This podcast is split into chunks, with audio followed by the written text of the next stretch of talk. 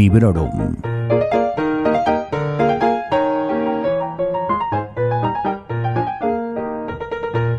Hola, soy Vanessa y esto es Librorum, el podcast en el que os hablo de mis últimas lecturas siempre sin spoilers.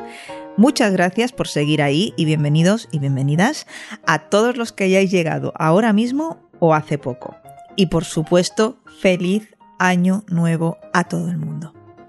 El próximo 29 de enero de 2019, Librorum cumple un año y desde su estreno he tenido el placer de recibir muchos mensajes y valoraciones excelentes.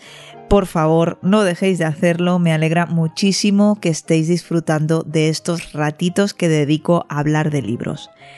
En este trigésimo ratito os voy a recomendar una novela de ciencia ficción escrita por el autor chino Bao Shu. Su título, como ya habréis visto, es La redención del tiempo. Está editada por Nova, traducida al castellano por Agustín Alepuz Morales y tiene una extensión de 357 páginas. Además, cuenta con las correcciones de Gisela Baños y Antonio Torrubia. Con este último, Tolior en Twitter, he disfrutado compartiendo impresiones sobre esta novela, ha sido bastante divertido y ahora que lo pienso he dicho Gisela y bueno, te pido disculpas si no lo pronuncias así. Eh, ya me dirás. y ahora, ¿de qué va la redención del tiempo?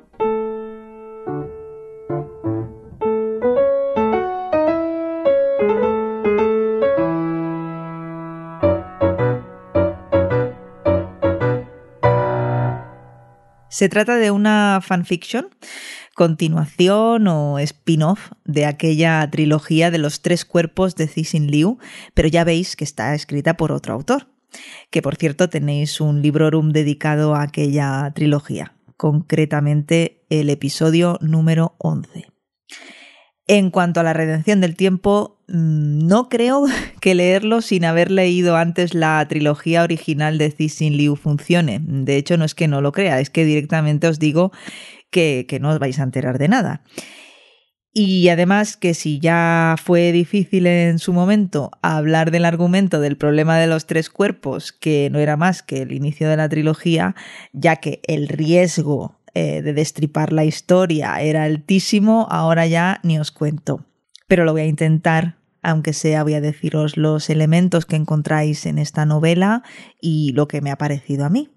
Para empezar, imaginad que sucede algo en el mundo, algo muy chungo, y que una de las cosas que se hacen como, bueno, como solución, como remedio, o también para impedir ¿no? que, que la cosa vaya peor, es congelar un cerebro y mandarlo al espacio.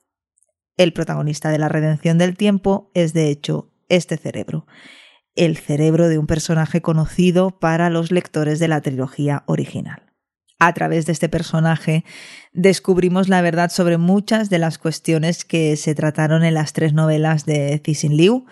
Se nos aclaran también algunas dudas y se añade trama e información sobre el destino final del universo. Ahí es nada. os voy a adelantar que algunas de estas revelaciones seguro que os van a dejar de piedra, con los ojos haciendo chiribitas y con la mandíbula de, bueno, descolgada. Iba a decir desencajada, pero no, ya directamente descolgada. Liu, por supuesto, que dio su beneplácito a esta novela en la que los personajes, ya, ya os he dicho, son viejos conocidos del último libro de la trilogía original, El fin de la muerte que por cierto me acordé muchísimo de, este título, del fin de la muerte, con la lectura de la redención del tiempo. Es una novela que juega con las leyes de la física y, sobre todo con las tres, las cuatro, bueno, el resto de dimensiones y también, sobre todo, con la importancia del tiempo en relación a la creación y a la eventual destrucción del universo. También introduce conceptos muy interesantes, como, como podría ser la lucha entre dos seres o dos entes superiores por el control del universo o por lo menos por imponer su punto de vista sobre cómo tendría que ser la vida en él. Además, tal y como sucedía ya en la trilogía de los tres cuerpos, los saltos en el tiempo están súper presentes y en esta ocasión yo creo que la cosa ya se nos va de madre. Y esto no es ningún spoiler, de verdad, porque si miráis en las primeras páginas del volumen veréis eh, junto al índice y tal una, una cronología que es directamente absurda. En el buen sentido lo digo, pero es que es absurda. Toda la novela es un ejercicio de imaginación totalmente alucinante. Pero sí que, bueno, eh, por, por contaros mi experiencia, hay un momento hacia el comienzo del último tercio de, de, la novela, en el que tuve la sensación de no estar entendiendo absolutamente nada. ¿Sabéis aquello que dices, es que estoy por dejarlo o estamparlo contra la pared porque no sé qué me está contando este hombre? Pero al mismo tiempo, en un momento así como de claridad, tuve mmm, la intuición o la certeza de que unas páginas después todo iba a quedar más claro o, muy claro o claro del todo. Digamos que bueno, que sufrí un pequeño bache durante el episodio de Monarca y Rapsoda. Y, y esto lo van a entender las personas que hayan leído el libro. Y como decir esto no destripa nada, aquí lo, lo voy a dejar. No ha sido una lectura perfecta, porque en alguna que otra ocasión, pues eso, hay que dar pequeños saltos de fe. Eh, sí que requiere mucha paz y tranquilidad, requiere también concentración y, como os digo, pues una confianza total en el autor, dejarse llevar por muy loco que os parezca todo lo que estáis leyendo. A pesar de todo, la sensación final para mí es buena, eh, no es una lectura sencilla, ya os he dicho, eh, es exigente y la sensación esa de que te va a explotar el cerebro o incluso pues el dolor de cabeza real, en serio. Es algo que, que, se me ha presentado, ¿no? Que me ha acompañado durante la lectura de algunos capítulos. ¿Qué más? Pues es una obra con un gran sentido de la maravilla que en algún que otro momento os va a regalar la sensación de, de que estáis leyendo fantasía más que ciencia ficción. En algún momento esporádico, ¿eh? Las ideas son geniales y sobre todo, sobre todo eh, eh, la imaginación vuelve a ser la clave de esta novela. Si, si Cixin Liu ya desplegó una inventiva fascinante en el problema de los tres cuerpos, el bosque oscuro y el fin de la muerte, os aseguro que Baoshu mmm, no se queda atrás, no, no le va a la zaga de su maestro. Me ha parecido una gran historia que estoy segura de que se quedará conmigo durante mucho tiempo.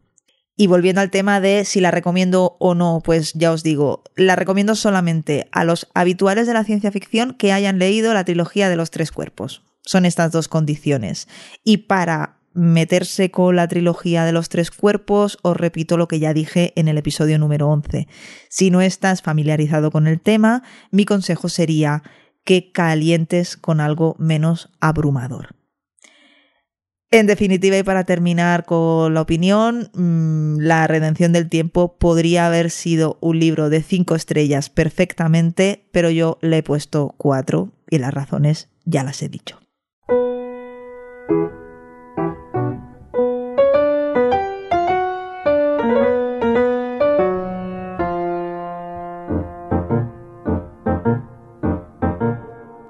Aunque la tercera parte de la trilogía de los tres cuerpos fue la que menos me gustó, guardo un grato recuerdo de la historia como conjunto, siendo, por cierto, el segundo volumen, El bosque oscuro, mi favorito.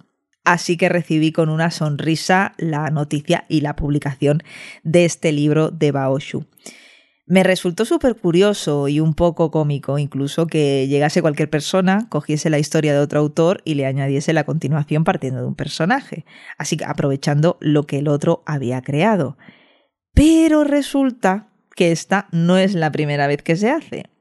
Nos contó Iván Ledesma en la presentación de su novela Negoriz, que tuve el honor de conducir en la librería Éfora de Sardañola del Vallés, que H.P. Lovecraft tomó la narración de Arthur Gordon Pym de Edgar Allan Poe e hizo algo parecido.